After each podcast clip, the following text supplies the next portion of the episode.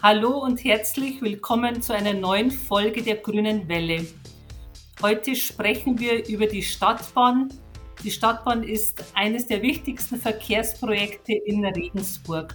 Meine Stadtratskollegin Monir Shahede und ich moderieren heute die Folge. Wir beide sind zusammen mit Stadtrat Michael Achmann im Ausschuss für den Neubau einer Stadtbahn.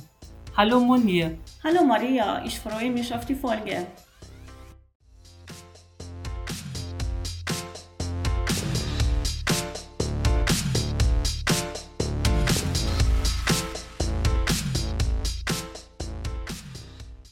Außerdem haben wir heute noch Gäste bei uns und zwar der Professor Walter Weber und Joachim Buck vom Bündnis für höherwertigen ÖPNV sind heute bei uns zu Gast.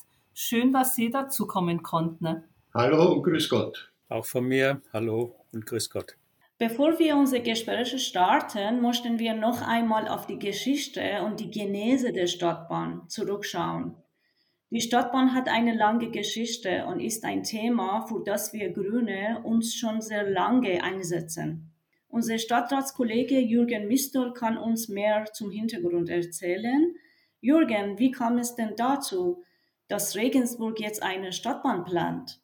Die Idee einer Stadtbahn für Regensburg hat 1993 so richtig Fahrt aufgenommen. Damals hat äh, der VCD, der Verkehrsclub Deutschland, eine Studie präsentiert, die zum Ergebnis äh, gekommen ist, äh, dass ein schienengebundenes Nahverkehrssystem gut für Regensburg geeignet ist. Es hat dann in der Folge, Christa Mayer war damals Oberbürgermeisterin im Stadtrat, Beschlüsse gegeben dazu, unter anderem sind einige Straßen- und Brückenbauwerke, zum Beispiel die Nibelungenbrücke, so geplant und gebaut worden, dass dann auch eine Stadtbahn darauf verkehren könnte.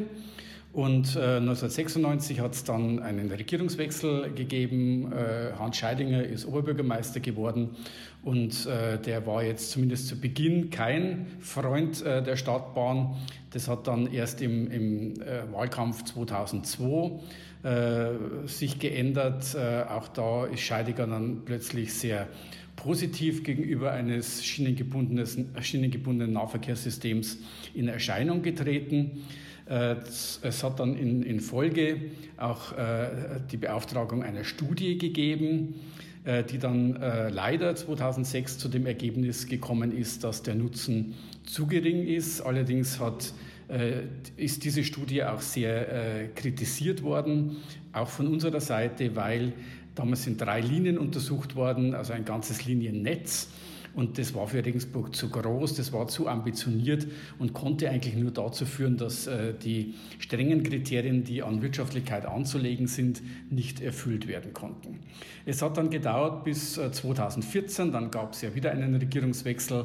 Wir Grüne haben damals äh, mit SPD, Freien Wählern und der FDP verhandelt und haben dann in den Koalitionsvertrag äh, hinein verhandeln können, dass eben äh, eine Stadtbahn zuerst als Nord-Süd-Trasse äh, auf Wirtschaftlichkeit und Förderfähigkeit geprüft wird und dass bei einem positiven Ergebnis die Planung dann auch zügig begonnen wird. Und es hat dann auch nicht lang gedauert, äh, haben dann einen Studienauftrag gegeben und das Ergebnis lag dann 2017 äh, vor. Und es war dann tatsächlich so, dass äh, dieses Gutachten äh, die Wirtschaftlichkeit nachweisen konnte, was ja Voraussetzung ist für die Förderfähigkeit, weil das ist klar, eine Stadtbahn ist teuer. Das ist etwas, was sich die Stadt Regensburg finanziell alleine nicht leisten kann. Und äh, dann war es eben 2018 und da hat der Stadtrat dann den Grundsatzbeschluss gefasst, äh, eine Stadtbahn in Regensburg zu planen und zu bauen. Und äh, dieser Beschluss ist übrigens mit den Stimmen aller damals im Stadtrat äh, vertretenen Fraktionen so gefasst worden. Ja, vielen Dank, Jürgen, für deine Hintergrundinformationen. Herr Professor Weber, Sie haben das Bündnis zum höherwertigen ÖPNV gegründet. Können Sie uns erzählen, wie es dazu kam? Ja, das war im Jahr 2017. Da ist die Regensburger Verkehrsmisere heftig öffentlich diskutiert worden und die Antworten, die man gefunden hat und gegeben hat, waren immer wieder noch mehr Straßen, breitere Straßen, Brücken und so weiter. Also eine sehr einseitige Fixierung auf den Individualverkehr, auf den motorisierten Individualverkehr, auf den Autoverkehr. Und da haben wir uns zusammengefunden, eben die Teilnehmer am Bündnis. Inzwischen sind es 30 Vereinigungen und Einrichtungen und bedeutende Unternehmen, die gesagt haben, da braucht es einen Paradigmenwechsel. Es muss eine grundsätzlich andere Lösung her, nämlich ein leistungsfähiger ÖPNV, der so attraktiv ist, dass er geeignet ist, Autofahrer zum Umsteigen zu bewegen und damit denen, die aufs Auto nicht verzichten können, die Möglichkeit zu geben, weiterhin ihr Auto zu benutzen in der Stadt. Das war der Grund für unsere Bündnisgründung. Und so hat sich dieses Bündnis gegründet. Von Anfang an war unser Ziel, eine Stadtbahn anzustreben. Aber zu dieser Zeit war ja auch schon ein Gutachten in Arbeit. Deshalb haben wir zunächst einmal vorsichtig formuliert, unser Bündnis bezeichnet als Bündnis für einen höherwertigen ÖPNV in Regensburg. Inzwischen haben wir unseren Namen geändert in ein Bündnis für eine Stadtbahn in Regensburg, weil ja das Gutachten ganz eindeutig zu dem Ergebnis gekommen ist, dass die richtige Lösung für Regensburg eine Stadtbahn ist. Vielen Dank für die Ausführungen, Herr Professor Weber. Wenn man sich für die Stadtbahn einsetzt, hört man verschiedene Argumente dagegen. Ein Argument ist, dass die Stadtbahn unflexibel sei, weil sie nur auf vorgeschriebene Terrasse fahren kann. Eine Frage, die oft kommt, ist, warum es keine Stadtbahnterrasse von Ost nach West gibt. Herr Buck, warum gibt es die vorgeschlagene Terrasse? Ja, die Frage, warum ist die Stadtbahn unflexibel, höre ich auch immer wieder. Und äh, ich möchte das in zweierlei Hinsicht beantworten. Viele Menschen glauben, dass die Stadtbahn, weil sie eben auf einem eigenen Gleis und nur auf diesem Gleis fahren kann, dass sie deswegen unflexibel ist. Sie kann das Gleis nicht verlassen. Das ist richtig. Aber genau das ist der Vorteil der Stadtbahn, dass sie nämlich eine eigene Fahrbahn sozusagen hat. Die, das Gleis, die beiden Schienen werden nur von der Stadtbahn befahren. Da fahren keine anderen Fahrzeuge drauf, jedenfalls auf dem größten Teil dieses jetzt vorgestellten Netzes. Und salopp gesagt kann man, wenn man mit der Stadtbahn auf dem Gleis fährt, nämlich am Stau der vielen Autos, zum Beispiel auf der Nibelungenbrücke, elegant vorbeifahren und aus dem Fenster zuschauen und kommt selber viel schneller ans Ziel. Von daher glaube ich nicht, dass das eine Unflexibilität ist, sondern das ist ein Vorteil der Startbahn, dass sie ihren eigenen Fahrweg hat. Ich denke aber, dass, dass die Frage nach der Flexibilität oder Unflexibilität auch in die Richtung geht, warum überhaupt dieses erste sogenannte Grundnetz der, der Stadtbahn zwei feste Linien vom Stadtnorden, von Wurzelhofen in Richtung Burg Weinting und die andere Linie ins, in Richtung Universitätsklinikum führt. Beide werden über den Hauptbahnhof geführt. Und da möchte ich ein bisschen dazu auch aus stadtplanerischer Sicht erläutern, warum die Trassen genau so liegen, wie sie jetzt liegen. Jedenfalls auf dem Papier. Sie sind ja noch nicht gebaut. Einmal geht es darum, Verknüpfungen mit dem bestehenden Eisenbahnnetz zu erreichen. Das ist der Bahnhof Wutzelhofen, das ist der Haltepunkt in Burg Weinting und das ist vor allen Dingen der Hauptbahnhof, weil über diese Eisenbahnverbindungen ganz viele Menschen morgens und abends nach Regensburg kommen bzw. wieder wegfahren. Deswegen muss man die Eisenbahnhaltepunkte mit einbinden. Und das Zweite ist, dass die Stadtbahn ja dazu helfen soll, den sehr starken motorisierten Individualverkehr ein bisschen zu reduzieren. Ich sage das jetzt mal vorsichtig. Und starker Individualverkehr tritt dort auf, wo viele Menschen leben und sich morgens auf den Weg machen, um zur Arbeit zu fahren oder in die Universität zu fahren oder auch zum Einkaufen zu fahren. Und damit sieht man, es geht um die Quellen für Verkehr und es geht um die Ziele für Verkehr. Und je mehr Menschen sich zwischen ihrem Wohnort und möglichen Zielen zum Beispiel der Universität, zum Beispiel der Altstadt, zum Beispiel den Einkaufszentren auf den Weg machen, desto mehr Verkehr gibt es auf den Straßen und desto dichter wird der Verkehr. Und um genau diesen Verkehr ein Stück weit zu reduzieren, legt man die Stadtbahntrasse in diese Bereiche, wo sehr viele Menschen zu Hause sind und verknüpft mit dem Netz die Ziele des Verkehrs, also zum Beispiel die Universität, zum Beispiel den Hauptbahnhof, zum Beispiel die Einkaufszentren in Regensburg. Und dadurch ergibt sich diese Lage der beiden Trassen, der, der beiden Linien, die von den Planern auch als ein umgekehrtes Y bezeichnet werden. Und wenn man sich, das ist jetzt der letzte Satz dazu, wenn man sich als Stadtplaner die bauliche Verdichtung und die Einwohnerdichte im Bereich dieser beiden Trassen anschaut, das ist eine statistische Auswertung, die man von der Kartografie und der Statistik bekommen kann. Dann merkt man, dass die beide Stadtbahntrassen genau in den Stadtbereichen geführt werden, wo sehr viele Menschen leben. Und das ist umgekehrt auch die Antwort auf die Frage, warum es noch keine Ost-West-Stadtbahntrasse gibt. Da leben jetzt sage ich mal, noch nicht genug Menschen, dass der Betrieb einer, einer Stadtbahn einigermaßen wirtschaftlich vertretbar wäre. Da kommt man auf diesen Kosten-Nutzen-Faktor, der für den, für den Betrieb einer Stadtbahn notwendig ist und der ist in dieser Relation Ost-West noch nicht erreicht. Wenn die Stadt weiter wächst und es mehr Einwohner werden, dann ist auch diese Ost-West-Trasse als eine Zukunftsoption durchaus denkbar und deswegen haben die Planer auch schon mal eine mögliche Lage dieser Trasse dargestellt. So, das war jetzt eine sehr lange Erklärung, warum die Trassen dort liegen, wo sie liegen und dass sie meiner Meinung nach eben nicht unflexibel sind, sondern dass sie helfen werden, den Individualverkehr zu reduzieren. Und das ist das Ziel für Regensburg. Ja, vielen Dank schon mal, Joachim Buck. Die Stadtbahn ist ja auch elektrisch unterwegs, also was natürlich dazu äh, führt, dass wir weniger CO2-Ausstoß haben.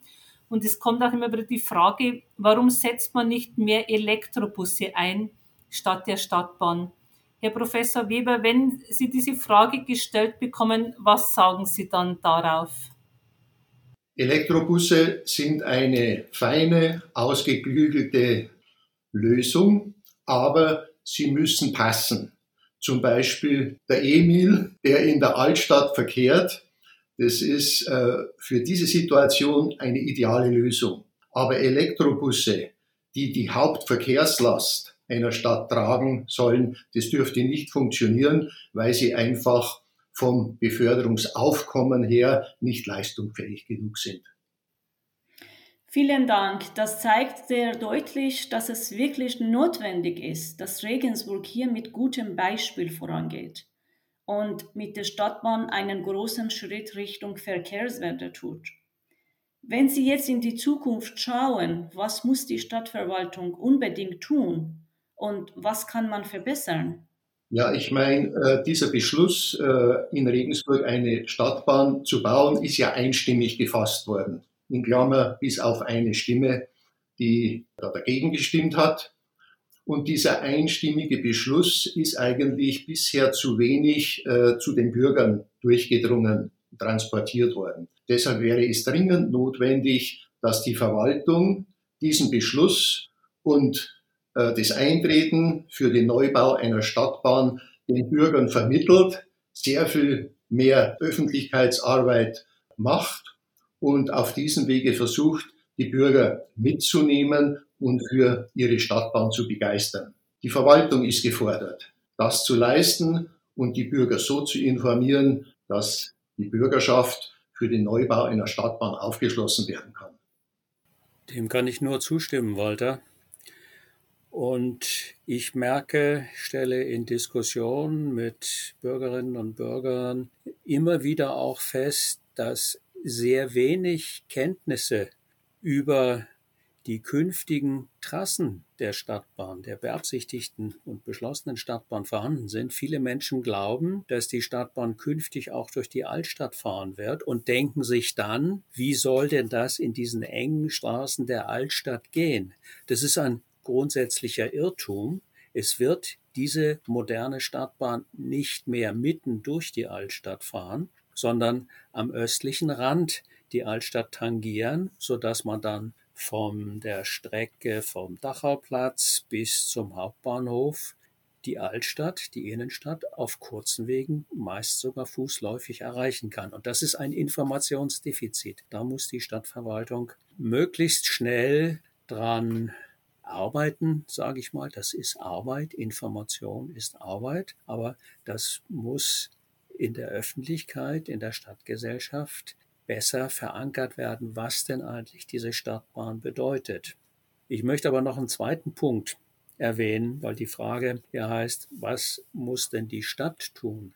Und da ich nun Stadtplaner war, aktiv bei der Stadt gearbeitet habe, ist mir das Konzept der Stadtentwicklung und die Instrumente der Stadtentwicklung sind mir natürlich vertraut. Im Moment wird der Regensburg-Plan 2040 erarbeitet. Das ist sozusagen der Plan, der in dem die Ziele, wie die Stadt sich in den nächsten 20 Jahren entwickeln will, quantitativ und wohin örtlich, flächenmäßig sie sich entwickeln will. Da gehört meiner Meinung nach deutlicher ein Konzept eines modernen öffentlichen Personennahverkehrs, sprich einer Stadtbahn rein.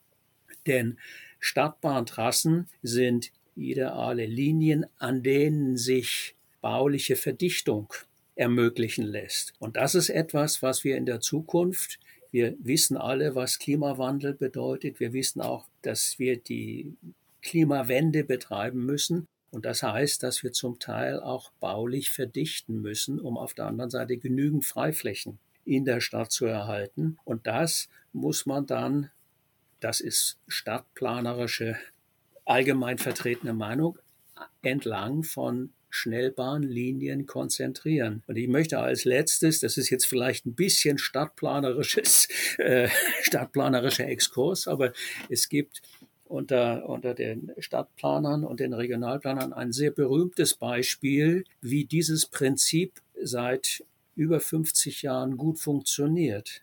Und das ist die Stadt Kopenhagen, die schon in den 40er Jahren, also das ist mittlerweile schon 70 Jahre zurückliegend, den sogenannten Fingerplan für die Region Kopenhagen aufgestellt hat. Dieser Fingerplan bedeutet, dass man ausgehend vom Stadtzentrum von Kopenhagen wie die fünf Finger einer Hand in das Umland Schnellbahnlinien vorsieht und entlang dieser Schnellbahnlinien sollte die Siedlungsentwicklung sozusagen konzentriert vor sich gehen. Und wenn man sich heute vom Luftbild Kopenhagen ansieht, dann ist das tatsächlich Realität geworden. Die Umgebung von Kopenhagen sieht aus wie als wenn fünf bebaute Finger ins Umland ausstrahlen und zwischen den Fingern gibt es große Grünbereiche, die weit ins Stadtzentrum hineinreichen. Das ist ein Musterbeispiel aus der theoretischen und der praktischen Stadtplanung für die Konzentration von Siedlung entlang von Schnellbahnlinien. So, und jetzt mache ich Schluss mit diesem Exkurs. Dankeschön für die Ausführungen. Also ergänzen kann ich dazu äh, die nach, also die Nachverdichtung oder die, das Bauen auf dem ehemaligen Gelände der Prinz-Leopold-Kaserne liegt an der Strecke der Stadtbahn. Exakt. Das ist auf alle Fälle schon mal ein gutes Beispiel, dass man da gut nachverdichtet, um dann auch eben dementsprechend dann die Menschen in die Stadt fördern zu können. Ja, ich möchte jetzt auch noch meine Kollegin äh, Munir Shahedi fragen, die ja mit mir im, Stadtbahnausschuss sitzt. Was ist denn jetzt momentan der Stand der Dinge äh, in der Stadtverwaltung? Und was wurde bereits getan und woran wird aktuell gearbeitet? Es ist schon einiges passiert, seitdem der Stadtbahn der Planung einer Stadtbahn zugestimmt hat. Es wurde der Ausschuss für den Neubau einer Stadtbahn eingesetzt, in dem wir beide ja auch zusammen mit unserem Kollegen Michael Achmann sitzen. Außerdem wurde ein eigenes Stadtbahnamt innerhalb der Stadtverwaltung eingerichtet. Es gibt auch schon eine Homepage www.stadtbahnregensburg.de, auf der man äh, viele Infos zur Stadtbahn findet. Die Stadt hat Flyer zur Information für BürgerInnen erstellt. Der Flyer ist allerdings noch nicht sehr bekannt.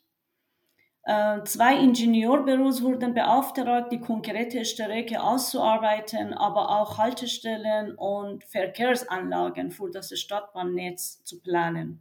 Ein wichtiger Teil dieser Ausarbeitung ist auch die Beteiligung der Bürgerinnen. Genau, Munir, viel Werbung, viel Öffentlichkeitsarbeit ist notwendig, das haben auch unsere beiden Gäste so äh, gesagt.